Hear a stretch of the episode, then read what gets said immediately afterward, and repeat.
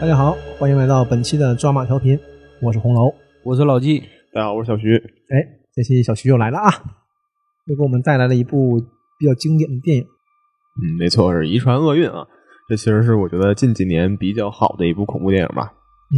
很然后好的一部恐怖片。对，它是一八年在圣丹斯电影节上映的一部美国电影。呃，导演是阿里·埃斯特。呃，简单介绍一下，它片长是一百二十七分钟。呃，这个导演的话，其实也是一个恐怖片的专业户了。他的第二部续作叫做这个《仲夏夜惊魂》，啊，嗯其实也相当不错的一部电影。嗯，这个是比较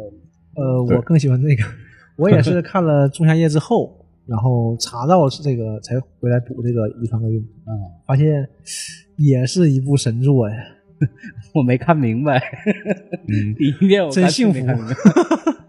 然后这两部片子其实隐约之间还似乎有一些逻辑联系。那咱们其实稍后也会聊到这个。然后这个电影的出品方是 A 二十四，是最近这十年来说这个整个市场上最好的一个恐怖片的一个出品公司吧。然后这个男主角是亚历克斯·沃尔夫，然后这个是饰演这里面的这个哥哥。然后这个女主角是托尼·克莱特，是饰演这哥哥的母亲。那她其实是这个一个知名的恐怖片儿《第六感》的女主。 啊、我就想说，这这部片子的所有演员我都不认识， 我看的恐怖片特别少。就是他之前演过比较有名的就是《第六感》和那个布鲁斯威利九五年的一个片子，好像是一个非常经典的一个恐怖片。然后其实下面就我们就开始来进入剧情环节吧。影片的一开始其实就交代我们这个是这个当时这个男主角的呃祖母去世了，然后大家早上收拾准备去参加祖母的葬礼。然后其实开篇的第一个镜头就是窗子对面拍这个美国的这个树屋，那这个树屋其实就是后来一个非常重要的一个故事场景。嗯啊，在我们影片的结尾，其实也是在这个树屋结尾的，就是从这里开始，从这里结束。刚开始这个音乐进的时候就有点恐怖的气氛，你这个是个恐怖片儿，啊它一进来，它就只要稍微压抑一点儿，你就会自己就代入了。对呀、呀、说实话，刚开始那个景象吧，看着还挺好，那个树屋啊那个景儿， 我看的时候隐隐乎乎，我在想这到底是画儿还是真实的景色？因为那个对景儿确实很漂亮。然后这个音乐一带入去之后， 听着就不得劲儿， 这总其感觉里边其儿实有点事儿。嗯，其实这些镜头也是导演的一个刻意为之吧，后面咱们也可以再说一说。这个片子其实音效方面就是已经这个很收敛了，嗯，对它已经只是让你这个气氛比较压抑，对对它没有那对种一惊一吓，没有，对在欧美这种恐怖片里已经很少了这种。嗯，对它对纯是靠这种就这种氛围让你感觉恐怖。嗯没错，就是整个影片看下来，刚才我们录节目之前也我也聊这事儿，就没觉得说的特别的恐怖，对，但是它会一点一点给你带入进去，尤其整个差不多前一个小时吧，那个状态都是正常的铺垫叙嗯叙事铺一垫个多小时，这就是一个其实很高级的一个表达方式。嗯，所以这个就是适合我的恐怖片儿，要我也看不了。我 我也能接受了这种，然后画面一转，来到这个房子里面，那这个女主人安妮呢，她其实是一个这个模型设计师，她嗯做了一个自己家的一个模型。那这个镜头有点推推到了这个她儿子的卧室，然后这个时候画面一转，其实就是真实的她儿子卧室，两个镜头是无缝衔接进来的。这个嗯孩子的父亲，这是非常巧妙的一个设计，然后非常有趣，然后其实也是一个暗合这一家人是一种在模型中生活，像一种被操控的一个状态。嗯对，嗯其实是一种强烈的视觉暗示嘛。然后这时候父亲推门进来，找儿子去这个准备去参加这个葬礼。然后这个他们的小女儿，啊，小女儿查理这个时候在树屋上睡觉，然后父亲把她叫下来，然后几个人来到这个葬礼的现场。这个葬礼的时候呢，这个安妮在现场演讲，回忆了一下自己母亲的生平过往吧。嗯那 咱其们叫追思会，是吧对嗯就是她其实觉得整个她母亲其实还是一个挺奇怪的一个人，对吧？嗯，对，致辞也是很奇怪，他觉得他自己不太了解他母亲。然后我们从葬礼上能看到，其实他母亲脖子上戴了一个非常特别的一个符号的一个项链儿，对吧？嗯，就是他从他这个外孙女的角度，对从查理的视视觉角看很奇怪，嗯刚开始啊，我一直以为这个查理这个小姑娘是主角，啊，对，直到她半 路上出现了，啊对对对，因为这个演员其实比较特别。然后咱们这个饰演这个查理这个小女孩儿的这个，她的长相其实就相当有特点，是吧？嗯，对她这个人中其实就有点歪，然后这个眼距也特别宽，看起来就哎给人一种这个还比较有有一些恐怖片氛围的感觉。那小孩儿挺吓人，尤其那种近镜头推进的时候，看着这个小孩就挺可怕。，对，气质就非常奇怪是。被人好像是身上有点东西。而且这个我看的话，他是零二年出生的，这电影估计是一七年拍的嘛，那他其实当时已经十五岁了，那可能就先天就比较矮小，就看着就是个小孩的样。嗯，加上再化化妆什么的，哦对对，因为我也没找这个呃女演员，没嗯了解过，也不知道她她这个照片什么样的，是不是她她就长那样，还是画成这样的？对嗯但是她十五岁演这么小，应该还是有点有难度的一些嗯然后这个快睡觉的时候，这个母亲进来和她那个女儿对话，那小女儿就说，其实她回忆了一下她祖母，呃，她外祖母说这个她，呃，她外祖母讨厌她用这些洋娃娃还有粉色这些东西之类的。那其实这其实也是在交代一个背景事情，就是这个外祖母特别喜欢干涉这个家里所有人的生活。嗯，嗯对，嗯，对，这后来他不也讲嘛？说她对对对，嗯其实是非常重要的一个线索。然后呢，第二天白天在课堂上上课的时候，啊、这个查理在这个教室里上课的时候，有一只鸟飞过来撞在这个玻璃上，然后就嗯鸟撞死了，全班同学吓一跳。那这个查理下课之后来到这个外面，拿着个剪子给这个鸟头剪下来了，带走了。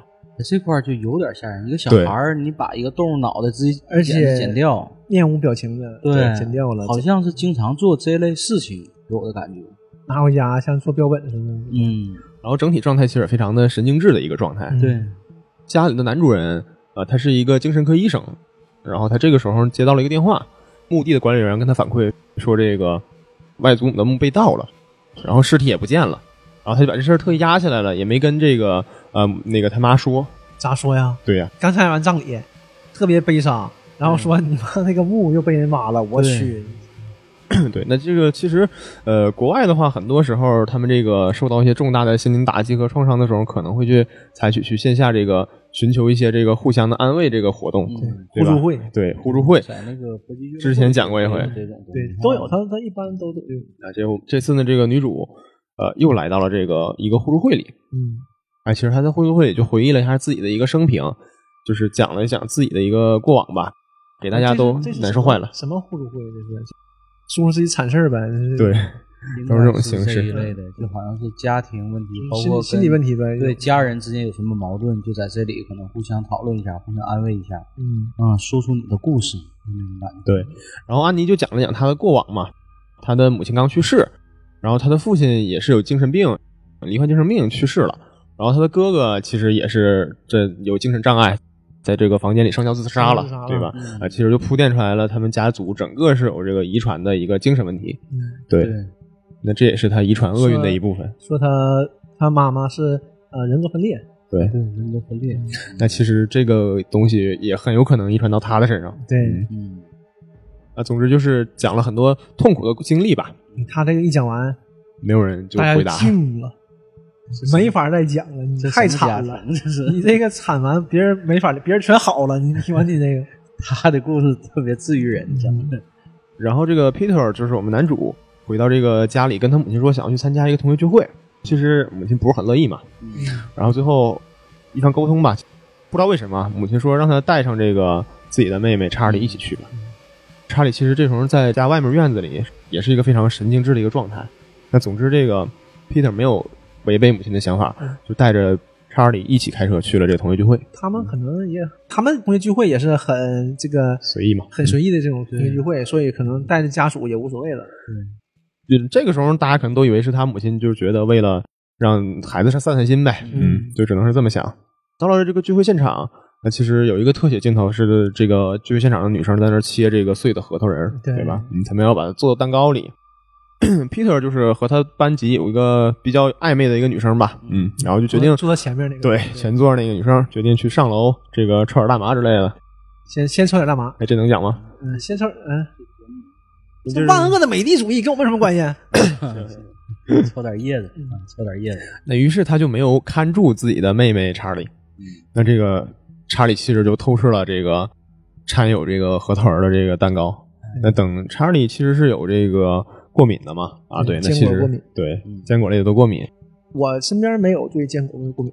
但是我看到的就是一般反正欧美这种剧里面，嗯，坚果过敏会那么严重，嗯，吃一点儿，感觉跟就哮是喘犯了似的。是吧喉头水肿就对导致呼吸困难。因为它坚果从这过嘛，都对会过哪哪就中。太邪乎了。啊我只知道芒果说芒果过敏， 嗯我也是，对差点我们就不能跟人干了，是不是？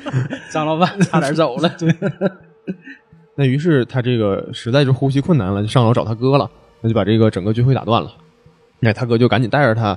坐上车往医院去开。哎那其实就到这儿，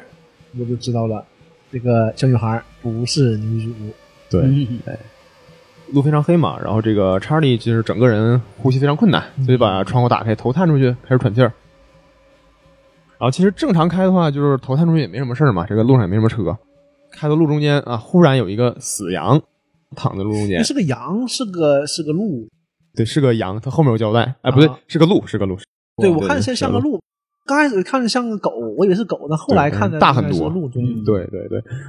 然后这个他就一打轮嘛，那这个旁边正好有个电线杆子，那这个他妹妹查理头其实撞电线杆子上了。整个切掉了。对，这个地方拍的就非常特别，就没有给我们看直接看什么血腥镜头啊，嗯就我们只只能看到就是男主角这个 Peter 这个脸非常非常的惊恐，然后有很多那种情绪写在脸上吧。所以我说这部片子前半段儿就是画面是很嗯非常克制的内敛嗯对你到后半段当然就不一样了。然后其实就再就没交我们没交代这个他妹妹的一个情况了，那只、嗯我们只能看到是他自己一个人开车回到家了。嗯然后回到家之后，这个其实可以看到说，接下来就是一连串的哭声嘛，就是嗯他母亲她开始哭泣了。那就是其实从早上开始，他母亲发现了这个事儿，一直这个哭泣持续到他这个妹妹下葬。那我们就非常快的一个镜头啊，就非常高效的讲完了这些事儿。那这个哭声连在一起，就能看到这个他妹妹下葬，然后这个镜头跟着这个棺材一直走到地底下，似乎就暗示着地底下有什么东西还在这个酝酿着。嗯，对，那个镜头我印象很深。对，整有个什么塑料棺材一点一点儿镜头落下来。有潜滋暗长的力量。嗯，也没看到地下有什么东西。我合计地下是不是有点啥？对，就是这个意思。那其实这个家庭是接连接受了打击嘛，这个长辈去世，然后这个孩子也去世了，那他母亲的状态就更差了。确实是你想想，就是妈妈刚走没多长时间，嗯，然后这个女小儿，而且女儿和妈妈还不一样，她跟她妈感情没那么好。对，她也讲了嘛，她跟她妈感情不太好，她妈总想控制他们，总介入他们生活。那女儿不一样啊，嗯，这个一下子就更崩溃。然后在这个家庭接连接受打击之后，这个母亲其实状态已经非常不好了。她再次开车来到这个互助会门前，然后在这个门前属于一个犹豫的状态。嗯要不要进去？然后这时候有一个大姐敲窗户跟她搭讪，呃，女主就跟她说：“我其实很难，我母亲已经去世了，这个女儿最近也也去世了。”比较胖这个大姐跟她说：“那我非常能理解你，嗯，这个我的儿子、孙子之前都淹死了什么的。”然后这一下就找到共同点了。对，嗯一下同情让俩人所有人都都没我惨，我都没法去。但你跟我一样惨，这个咱可以聊一聊。可以聊一聊。对于是就给这个女主留了个联系方式。那这其实也是个非常重要的一个人物，她后面还会再继续出现的。对，非常重要的一个人物啊。然后又是经过了一段时间的工作，然后这个女主想起来之前给她留电话这个大姐了，嗯还是很很抑郁，没有人诉说嘛。没从那阴影里走出来。那根据这个留的地址找到了这个大姐的住址。嗯，那这个其实有一个特写，在她到这个房间门前的时候，能看到她房间门前有一个特制的一个地毯，嗯绣的这个房主的名字，对是非常特别的一个花纹，小店儿对就看起来工作非常工工艺非常好的这种。对，嗯到了大姐的房间，然后这个大姐又安慰了她一段时间，她也在回忆这个当时事发这个女儿去世的这个事情，然后大姐在不断安慰她。两个人互诉衷肠。嗯，就算第一次正式交流吧，嗯，彼此了解一下情况。然后这个我们女主安妮，她她在家里面开始做她新的模型，嗯那其实就是当时那个女儿去世事发现场的这个实际情况，对，啊就其实还有一点血腥。她正在描这个用笔画这个在柏油路上这个留下的血迹，他就是干这种工作的，他做这种模型，嗯设计制玩作玩具模的型，这然种，对对。后其实也也算是个艺术家之类的工作了嗯对，。他是、算是个艺术家。然后这个时候她老公走进来，就是看到这个场景之后就觉得非常不适嘛，嗯，对她表示了一些抗议。但是这个安妮还是坚持要做完这个工作。嗯你这个每个人的排解方式不一样。，啊嗯对，而且在他们家庭里来说，这个其实女性更有主导权和地位，嗯，就是更有话语权一些。然后就是因为这个，他哥哥因为这个失误嘛，导致妹妹去世嘛。晚饭的饭桌上又成为了一个争吵的一个话题。你嗯这个事儿肯定是过不去的。对，就是相当于他和他母亲因为这个责任问题发生了争吵。哎嗯，那其实双方状态都很崩溃。嗯，哥哥也是血肉之躯啊，哥哥也嗯不希望妹妹这样啊，也是亲妹妹啊，而且他这段时间他也承受着很大的这个压力，非常大的压力。嗯对。然后这个悲剧其实逐渐就要开始进一步扩大了，这个悲剧的影响。嗯那这个安妮啊、呃母亲来到这个超市，在超市门前停车场碰到了之前这个大姐。嗯，那大姐又不期而遇了，对嗯大姐非常开心，这次跟她说，嗯大姐跟她说，我遇到一些事儿，我能够就是您可能不信吧，但是这个事儿是真实的，我真的就是看到了我去世的亲人，我的孙子和儿子。然后这其实女主安妮还是一个半信半疑的一就个没状明态，嗯白嘛，没明白怎么回事儿。对，然后跟他说啊，我前段时间遇到个灵媒，嗯一，听懂了。嗯对嗯行行，别说了，什么时候 不信？不是，但是礼貌性的微笑，嗯，点头。 是老外还挺客气的，嗯，但是最后安妮其实还是决定跟这个大姐去实地看一看。对，那大姐说嘛，说呃，我刚开始也不信，对嗯后来直到他把我这个儿子叫回来，嗯灵魂叫回来了，我跟他有个沟通，然后就到了再次到了大姐家里面，那大姐他们两个人拿了一个杯子和蜡烛，对，嗯然后就是手放在杯子上，这个用语言提示说让这个自己孩子挪动杯子，杯子就真的动了。这个就笔仙儿嘛，啊对，嗯其实差不多这个逻笔辑，仙儿嘛，但是这个肯定是一个超自然的一个现象，对在这个对影片里，它是一个超自然现象。然后其实女主就大大为震撼了，对啊，你听说都不信，眼见着嗯了，对你到你这儿了，你就手就搁杯上放着呢，这个对一下子夸杯就动了，跟笔仙不一样，笔仙是几个人一起握着笔嘛，嗯，大家都说这是一种潜意识的、对潜意识的去画这个东西，对但是他俩那个杯，他俩杯子手已是经拿开了，脱手的那个嗯杯子还在动，还在动，就说明还是这个灵魂得到这个他的这个信号，为了给他巩固他这个印象这，这个印象印象，拿小黑板儿，这是他儿子以前最喜欢用的小黑板儿嘛，嗯，然后写字儿，对粉笔自动起来哗哗写，写了“我爱你”之类的这些这些嗯词话吧，嗯，对，然后就看起来是达完成了一个这个灵魂沟通的一个过程。嗯，那这个女女主就大受震撼了，对你这个事儿，你你你就不好说了。这个事儿，你说你信是有点不信近了？对，然后这个大姐就教给了这个女主招魂的一个方法，对啊，嗯咒语，嗯，就对，要选一件女儿生前使用过的一个物品，然后跟她进行联系，这就是她的一个媒介。对啊而且对这个大姐还把蜡烛给他了，对把他用一个蜡烛给他。嗯，要求，而且要求家里的所有人必须都有在这个对招魂的一个现场，对才能是有效力的。嗯，这其实也很重要。嗯，那这个时候，安妮就自己开车回家。那在开车回家的路上，她突然听到车后座传来了一声这个弹舌的声音，对，就非常恐怖的一个镜头，算是第一个开始恐怖的点吧。对，那这个其实是因为前面就交代过，是她这个她的女儿经常发出这种声音。对，他也不知道是错觉还是说对真跟着来了，这个时候，这个女主的心态其实就开始了动摇了啊。嗯，就可能没有，但是你总想这个事儿。他胳膊也是嘛，上课也能听见。嗯，对，然后晚上回到家，半夜起来，这个女主角啊，她就发现这个地上有很多蚂蚁，嗯然后顺着蚂蚁爬爬的轨迹，一直走到儿子卧室，发现这儿子身上爬的全是蚂蚁。从这块儿开始，剧情开始不一样了。对，嗯，而且你看他整个蚂蚁爬到他儿子脸上那个场景，就像他那个他女儿刚刚出完车祸，第二天早上不有个镜头吗？不嗯就是蚂对蚁爬到他的那个对头上，对那个其实也是个惊吓镜头，对，嗯这就开始那块了，儿很恐怖从的这儿开始往往下就开始吓人了。整嗯个氛围要急转直下了。嗯，口味也越来越重。嗯然后这个他来到儿子床前，直接把儿子惊醒了。那其实儿子身上并没有什么蚂蚁，嗯那反而是加剧了两个人的不信任吧。嗯，那这个母亲就讲了，其实她当年怀孕的时候就没想留他，对对，嗯那最后结果她还是生生产出来了。也没说什么原因，就不当时就不想要，试过好多种方法想给他留掉，是吧对，嗯，你这个母女之间肯定会有这个争执。那你既然你不想要，你当初何必生下我？她儿子的状态其实就已经非常崩溃了，嗯，对，他觉得就是他对母亲是一个非常怀疑的一个态度。嗯他母亲也是，你就是就是有时候做的事情都不像他说说这个话嘛，说完自己也贼吃惊，嗯，自己为什么这么说？到底是心里的潜台词啊，还是说另一种人格出现？对，这个嗯，他不也嗯说他这个他母亲梦游嘛，他母亲自己说嘛，对，对他吧母亲有梦游的习惯，这段其实就是一个梦境，对，这个他是刚开始看到蚂蚁爬嘛，对表示蚂蚁爬，就是超现然实后的上来之后，发现嗯蚂蚁爬到儿子身上，嗯然后儿子醒了之后，他忽然间他就醒了，嗯，发现那之前不是，他是梦游呢，他来到嗯对儿子面前，对然后跟儿子发生这这次争吵，争吵之后，他忽然又醒了，发现整个的对一系列全是梦，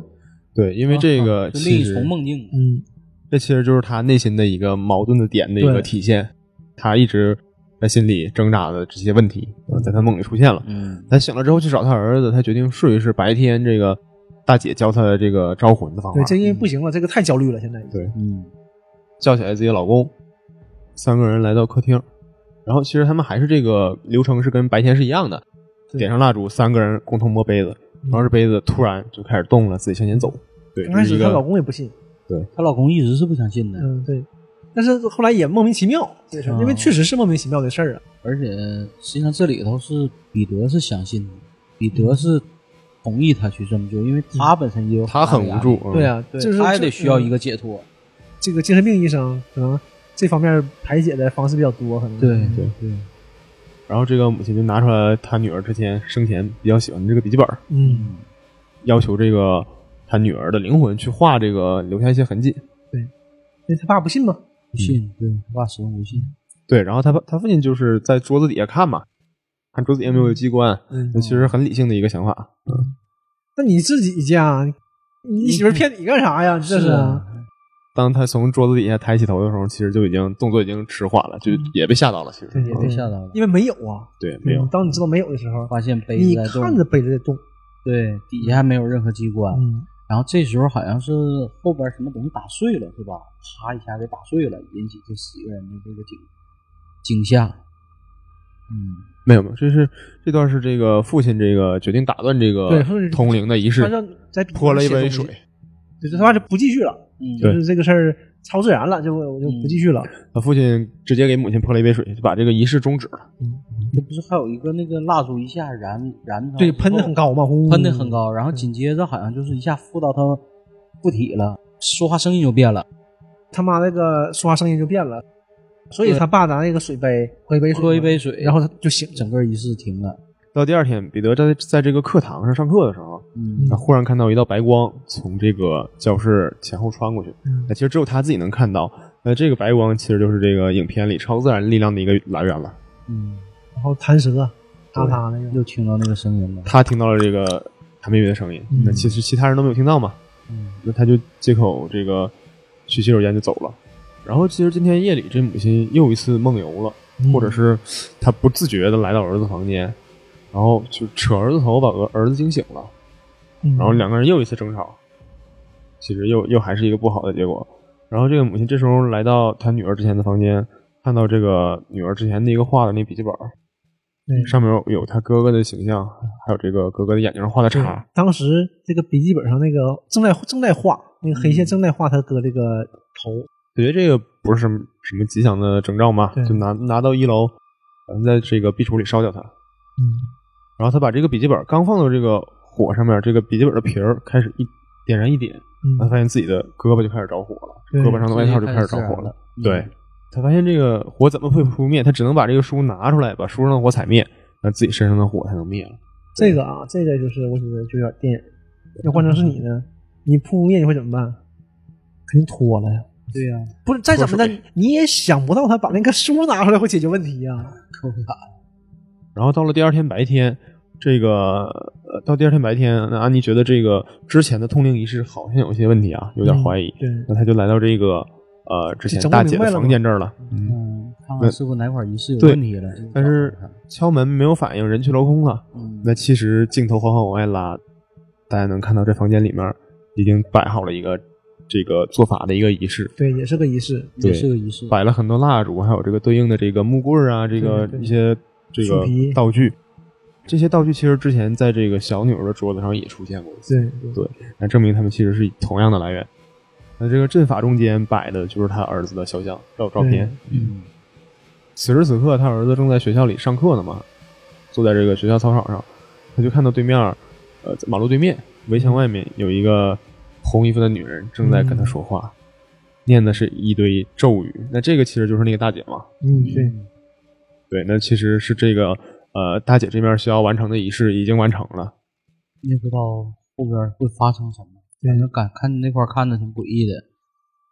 只有他自己能听到人家在召唤他，啊，在跟他说话，嗯，周围人都很正常。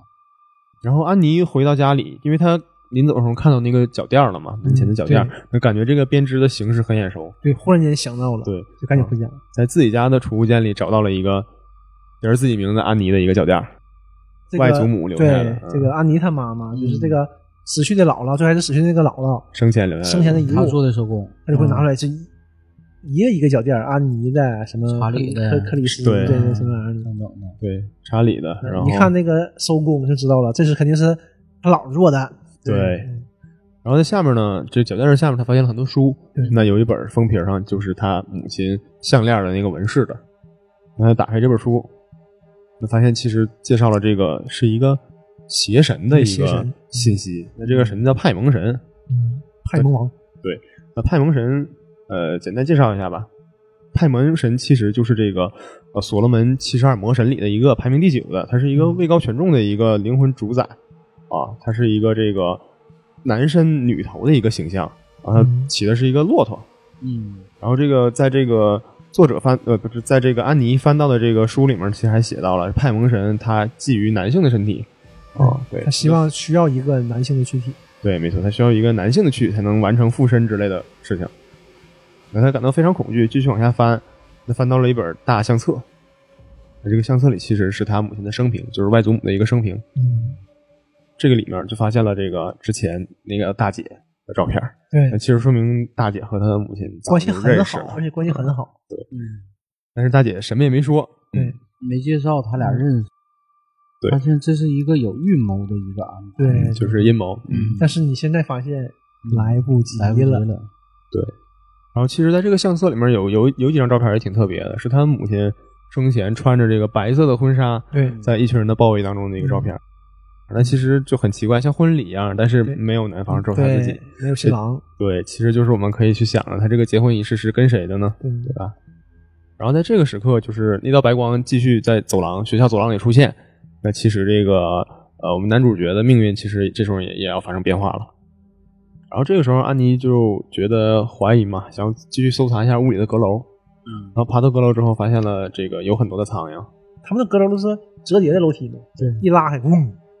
然后有一具尸体。嗯，对露头，对，那这个尸体其实应该就是他的母亲。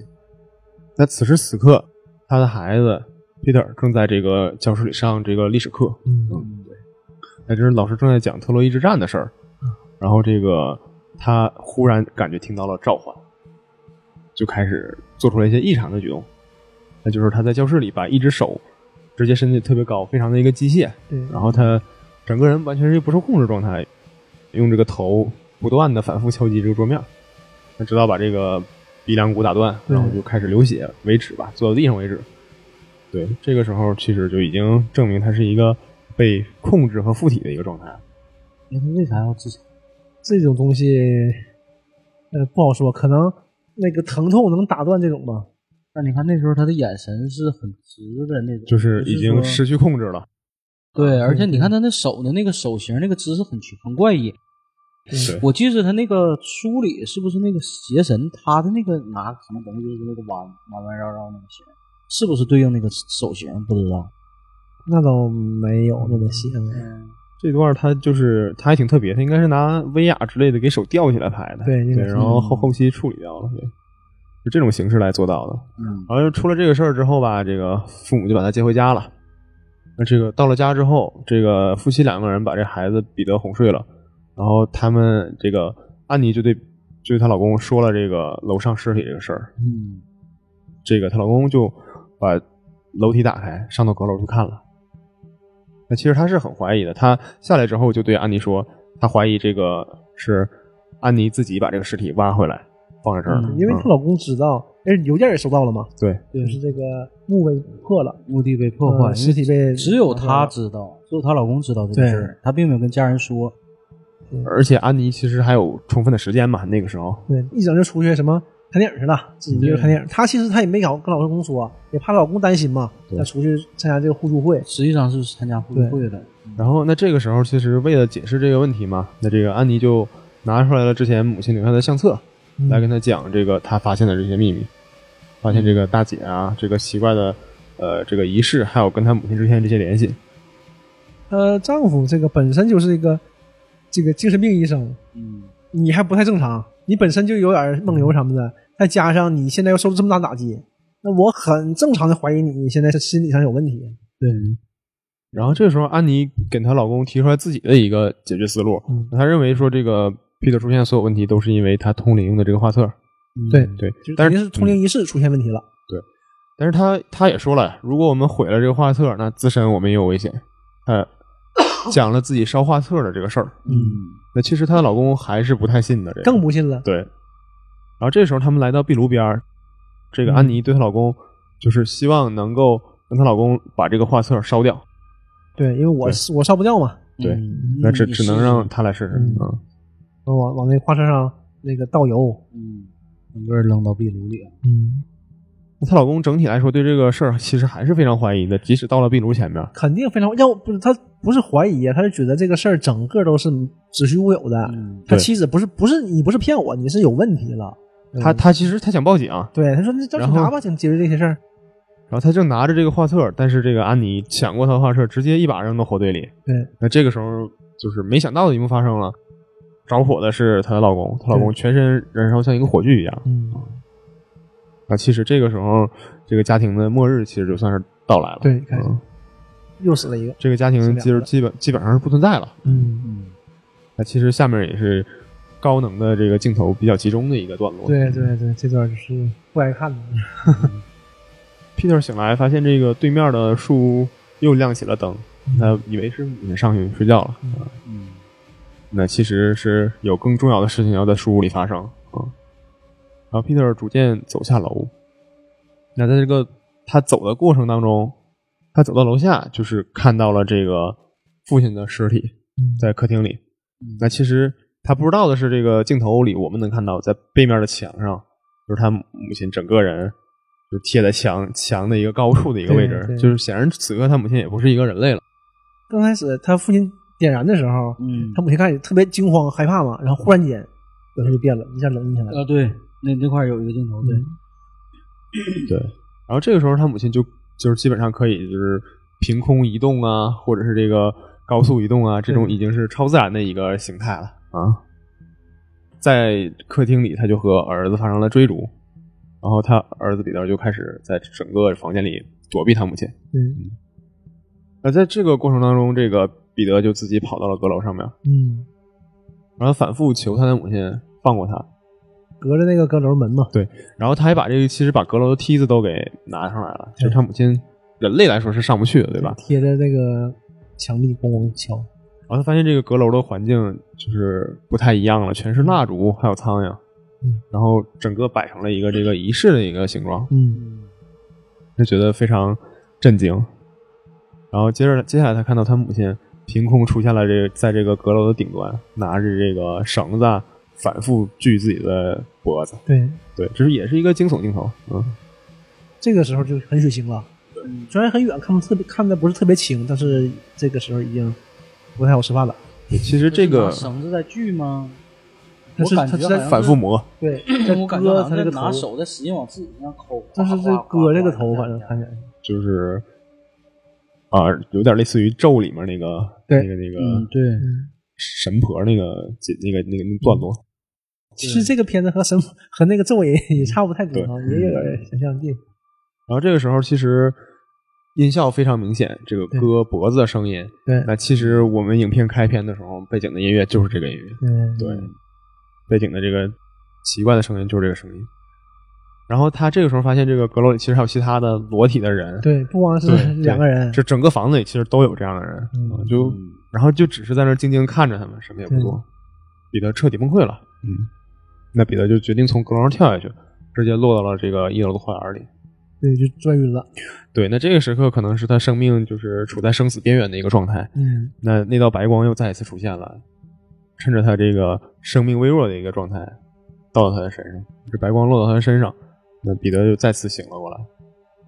哎，他看到他的母亲是整个人飘进了这个红色的，就开了灯的书屋里面。嗯，那他自己也跟着走到了书屋里面。那在这个路上，其实他看到地上有这个死的路，嗯那这个死的路其实就是当时在这个公路上阻碍他这个开车，导致他妹妹去世的那个路。对对，对。然后在这个整个花园周围都有很多这个裸体的奇怪的人在看着他，然后就其实也是一言不发，就静静的站在那儿看着他，也是一个比较惊悚的一个景况。对是，然后他缓缓来到这个树屋，爬了上去，在树屋上面，他看到的是一群这个信信众吧，信徒跪在地上跪拜，嗯那他就是这个未来的神。对对，其前实面是此刻他就已经不是彼得了，他姥姥和他妈跟着跪着呢，两个人的尸体，对，嗯然后都是无头的，然后周围都摆着蜡烛，嗯那么他们拜的其实就都就是他自己了，他就是来到人间的派蒙神，拜的是一个一个这个那种模特像，一个木头的一个一对个像，对啊头是他妹妹的头，啊，对对，那块儿是一个是是个神像，嗯，然后呢戴个王冠嘛，把把王冠拿下来戴在他的头上，没错。那这个时候他就成为新的派蒙神了。对，那其实影片也就到此结束了。那么其实这个整个它是一个邪神上身的一个故事。那这个故事的里面，邪神附体和这个来到人间的机制，其实设计的还挺有意思的。嗯那它是一个呃，这个邪神它也是有特殊的设定的。那它其实是只能在男性的身体上才能发挥出自己的能力和实力。对，那所以其实他之前是错误的来到了他妹妹的身上。这个剧情里也是有交代，就是这个呃，他的外祖母曾经是一开始在抚养他妹妹的时候比较接近他妹妹，对，对对他妹妹照顾很多。那其实这个时候，那个弹舌音本身就不是人类的声音，对，那弹舌音应当就是这个派蒙神的一个声派蒙神声音。那妹妹其实在活着的时候发出了很多弹舌的声音，其实就证明她已经是一个被附体的一个状态了。对这也是他为什么在学校里会有那些奇怪的举动的一个原因。对，然后其实整体它有一个设定，就是，呃，应该是导演隐含在整部影片里一个设定，就家庭是保护这个每一个人的一个重要的一个港湾的一个作用。那如果这个家庭是完整的话，那这个派蒙神其实是没法真正附体到这个男主彼得身上的。那想要附体完成，重要的是要逐渐的解散他的家庭，那就包括说像先让他妹妹去世，那这个嗯镜头里也是有明显交代的。第二天白天车开过去的时候，能看到当时撞撞到的那个电线杆子上有一个派蒙神的一个标记。那嗯是吗？那对我还是没注意，对，然后其实那个死的路就是和他那个项链那个标志，对对，在那个个电线杆子上，嗯那其实可能就是他们的信徒已经想好了要啊，自造这个车祸。那个嗯路也是他们放过去的，因为这个路最后出现在了这个他们家院子里。对路是肯定的，嗯，对，啊，这个其实都是有安排的。然后整体来说，这个我的理解来说，就是他的外祖母其实就是这个邪教的一个创始人，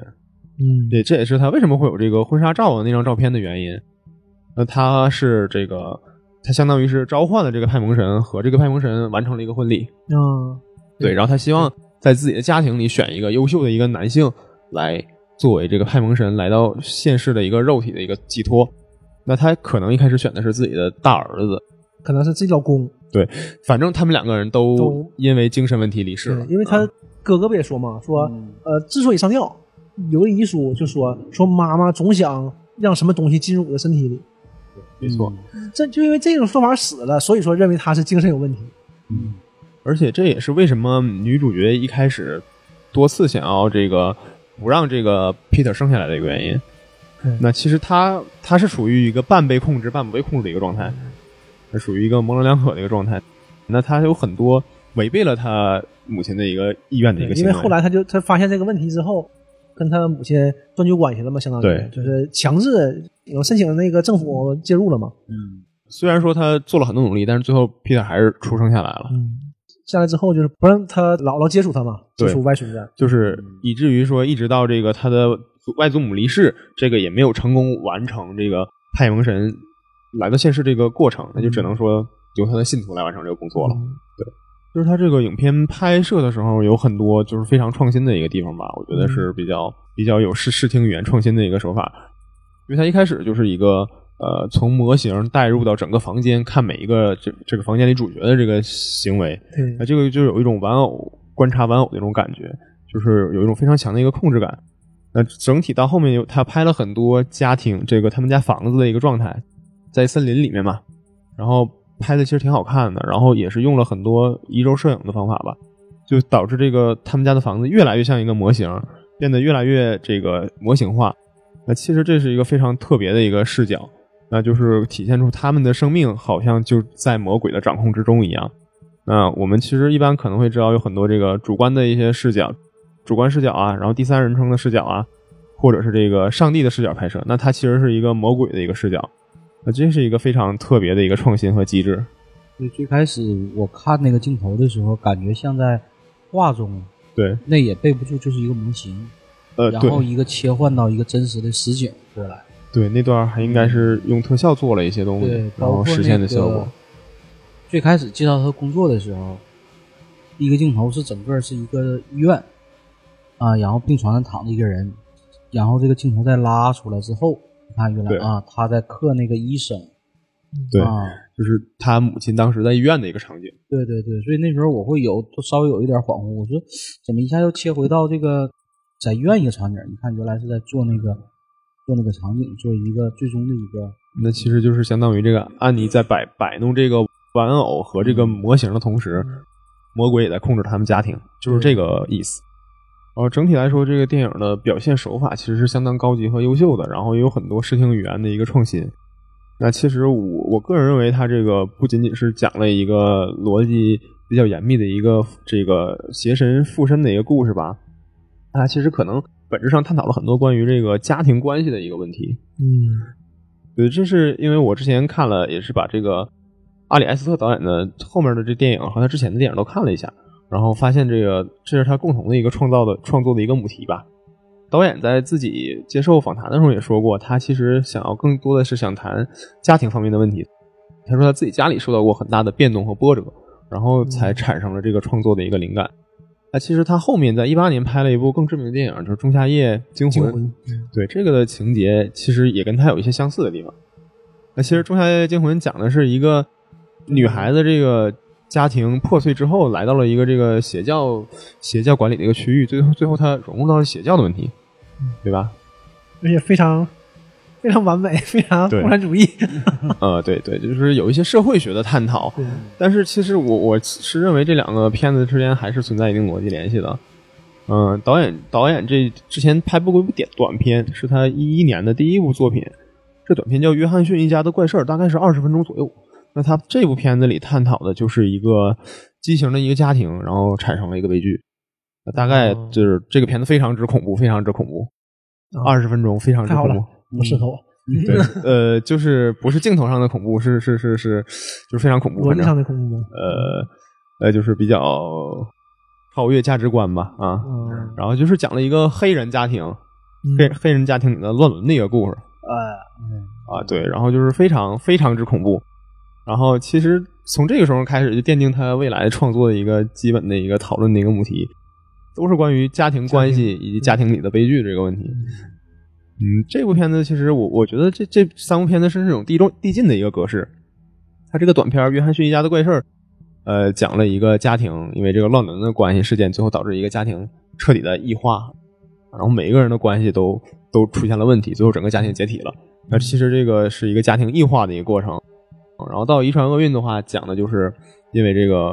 呃悲剧事件导致整个家庭的一个这个彻底的一个崩溃和导致邪神的一个趁虚而入，那是这样的一个过程。那其实《仲夏夜惊魂》讲的就是在家庭彻底崩溃之后，个人是如何融入新的集体，然后如何去开始是新的生活，是这样的一个对逻辑。那其实他讲的就都是一个把家一庭个递进的过程。 对，是吧把家庭拆碎了，重组，然后得到一个新的生活方式的一个状态。那其实我之前参考过一篇论文，叫《遗传厄运：密闭空间营造的家庭伦理恐惧》，是任玉田的一篇文章。那这个里面，它其实我觉得它体现的就是也是这种思路和想法，我还挺认同的。嗯他的观点就是，这个遗传厄运其实是解构了一个血缘关系的一个家庭构建的一个模式。他提出了一种新的这个家庭的伦理的一个呃价值体系，或者这个新的一个方式吧。就是其实他可能导演并不是对这个邪神是一个消极的态度，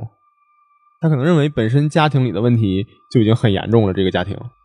他是这种态度的，哦就以以至于他未来又创作了一个新的作品《中线夜惊嗯魂》，就是干脆他就直接创造了一个新的世界这种。这种模式了啊，彻底彻底断绝了家庭对关系啊！摒弃之前的了。对对对，那这其实是导演一脉相承的一个想法。霍尔那个场景吧，我就感觉没太像没太讲完似的，就整个给他加冕，给彼得加对加冕之后，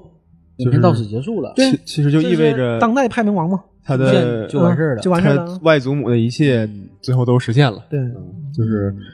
所有的阴谋都得逞了，也可以这么理解。就是就是一个悲剧结尾嘛。对，嗯最后就是一个悲剧。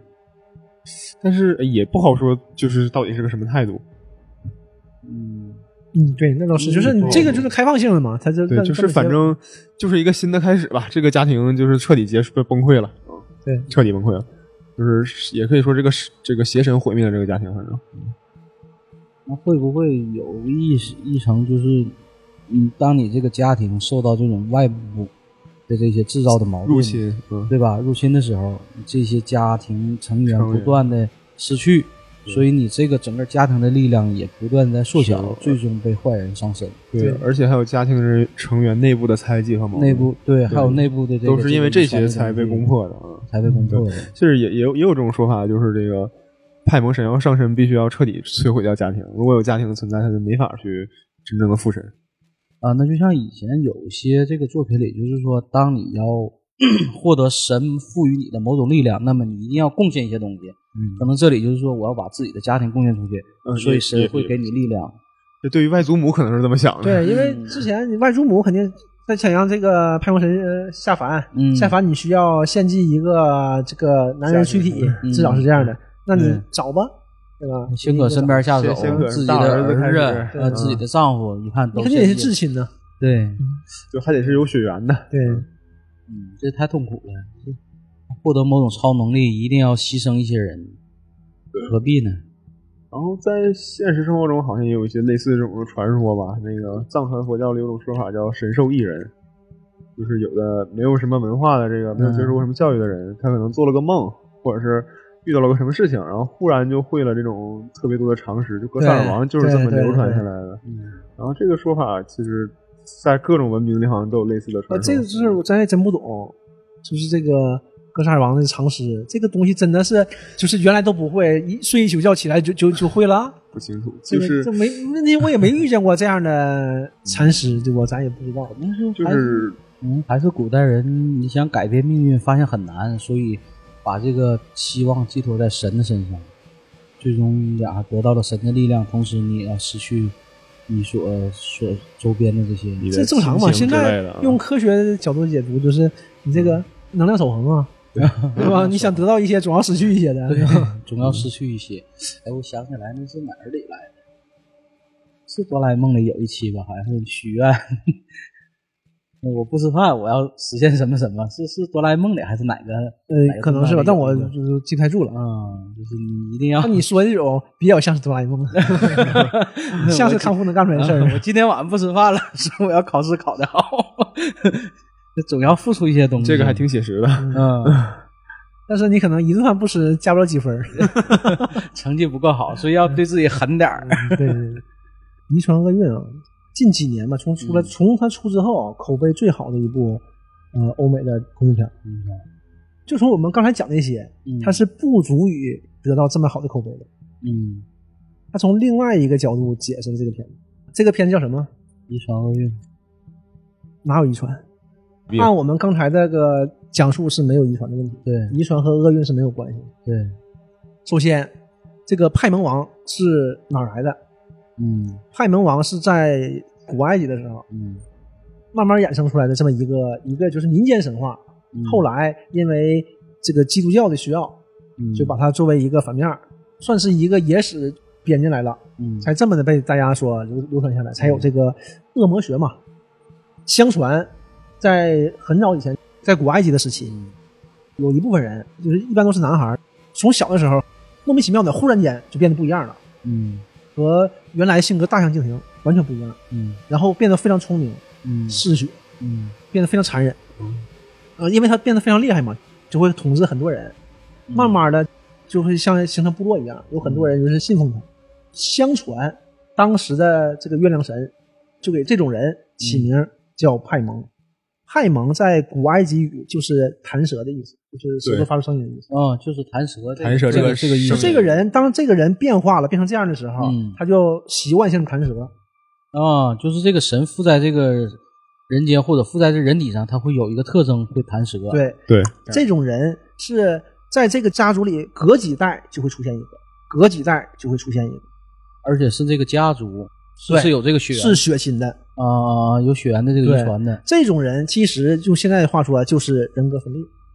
对就他有这个血统，他能分裂出来这个更优的这个人格，派蒙这个人格。你看我们以前看大群，不也是吗？嗯就是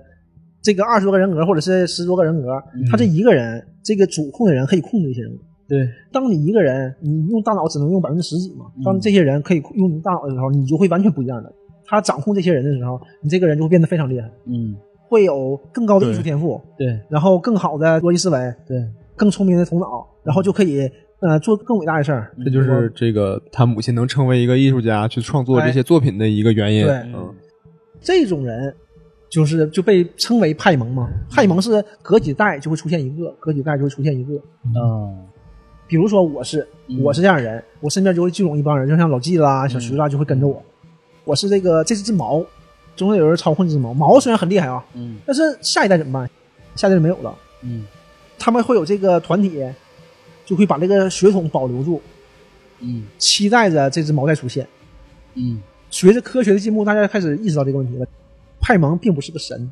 他是一种人格分裂，嗯对吧但是这些人就还是掌控着这个血缘，嗯然后把这血缘这个整个这个事儿隐藏起来。他们会刺激这个血缘，希望这个派蒙再次出现。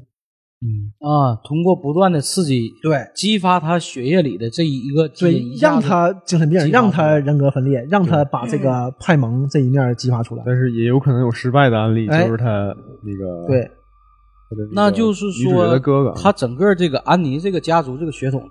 他是有这个派蒙这个基因的。啊对或者是他精神有嗯，反正他也确他实就有是遗传就的是精神障碍，啊嗯就是他这根血统。统。所以说，从他他姥姥嗯他姥姥是就是没有这个没有这个能力，就只能想办法一代一代往下传。按理说他姥姥肯定是已经分裂出来的，但是可能没有那么强大。嗯然后他就把这个目标寄托在这个他的孙女儿子身上啊。对，那他他不儿提子到这个神是一个男性的身身体，女性但头是颅女性的头颅，它本身是男性，所以他所本以只身能在男性身上附身。本身就是一个对吧，一种人格分裂哦，但也不一定偏离在男性身上。嗯嗯所以他在他大儿子身上试了，大儿子没好使拒绝了啊，大儿子拒绝自杀了。嗯然后在他小女儿身上试了，小女儿身上可能不是特别成功，但你看小小女儿的艺术天分是非常好的，对，就是嗯但是小女儿精神状态也很对不，正精神常，状态就不太好嗯了。嗯也有梦游啊，或者是精意识分离的一个情况。嗯然后找到他这个呃外孙子，他外嗯孙子被他小女儿控制住了，就没让他接触，他就只能退而求其次，找他外孙女。嗯他外孙女儿应该是精神分裂的，对，但是有个问题，他外孙女儿的这个，像我们刚才讲过了，他外孙女儿这个不是个正常人。对，他你一看就能看出来他，他外孙女要么就是那种低能，或者是这种唐氏，他是那种长相就是那样的嘛。嗯嗯而且他给了一个线索，他上课的时候，像我们讲他上课嗯小鸟撞玻璃上嗯，把鸟剪碎了嘛。他给了一个镜头，你能看到他前座和他后座那两个小姑娘，嗯，就是唐氏综合征，很明显的唐氏哦。所以说他这个教室可肯能定就是他特这殊上课教室肯定是嗯对特殊肯定学是特校殊人群。嗯啊，特殊人群这是，对，所以说你看他那个小姑娘确实是那样的，就是长得你不觉得他这就是嗯这几个演员都比较难找的，都比较对难。这男主角长得其实也很特别，这也是个问题。男主角长得像什么中人？东嗯人，对，就是你一看他就是中东血统，印度那边的。有有嗯点波斯那边儿哈，但是你看他家，他爸、父母他妈都是标准的白人他他妹妹全都是标准美国人，对所有的欧洲人，所以他可能这一就到他有一种反祖的血统。嗯或者是是某些特异的状态吧。反正对，因为你看派蒙派蒙神，就那个书上派蒙神那个形象，骑一个单峰骆驼嘛，嗯这个骆驼也是埃及的国宝嘛。哦，就是他就影射了整个派蒙就应该是在埃及那边传过来的，诞生的一个所以这个男主也是，男主你一看他就是东欧标或准者是的西亚的，呃就那一白圈儿的，人啊对对对对，他就是和整整个家庭他是那个长有相一是点不太不搭不太一对样的，完全不一样的。不太而一且样他的。的神神情状态其实也很特别。嗯，又说了，他又确实是他妈生的，嗯那就肯定是这个血统有个反祖的过程，嗯所以他姥姥嗯就没做到，但是他姥姥这帮朋友，就是这帮信徒还也在，也是他生前安排好就是要把目标就是挪在这个自己的皮那个呃外孙 Peter 身上啊上，对就就让他变，造成了一系列的这些事情。他妈其实也是其中的一环，他妈有时候也不知道自己该怎么样，因为精神分裂嘛，嗯经常有肯定梦游有一个人格是希望他儿子变的，有不希望他儿子变的。对，这就是杀他儿子的人格和救他儿子救他儿子人矛格盾嗯肯定不是一个。啊，所以这说个他肯定是的有那的个梦游的时候会有那种想要害场他儿景，子有的那嗯种场景是要害他，对，对就把给儿他子杀身上掉嘛，杀掉嗯对，想把这个整个这个这这支儿给他断掉，断在掉他清醒的时候也有想救他儿子的行为，嗯所以包括对说谈不上信烧任书就是什么看哪的个哪个人格在前面。嗯，其实就只是这样的。所以那个路啦什么的都是这些信徒徒们放的安排摆好放的，好对的，那就是整个这个事件是一个大的阴谋，就整个的一个组织，是一个他们在闭环策划这么一对，个，就是让这个男孩儿呃精神分裂，然后嗯刺激他那个基因，对不断的生刺激成他，派蒙这个人格。就是他外啊祖母这个从从很多年前就开始谋划的一个策略，对那如果说彼得这个事儿，如果要是也失败了，那是不是整个这支儿就彻底没了？没人了，他就对彻底没了，对，该所死以全死了。所以就是不能没，这不就是只要你刺激，可能还是可以的。而且他也表现出来了，彼得就是这样的。彼得你能感觉到他的不一样，嗯从头到尾也是他那个红衣服那大姨嗯，跟他妈第一次见面，嗯在回家喝茶的时候，对就他喝茶呢，他他妈喝口茶，拿出来一个东西嘛啊，有个渣子拿出来嘛，啊对那个一个小树皮嘛，他后来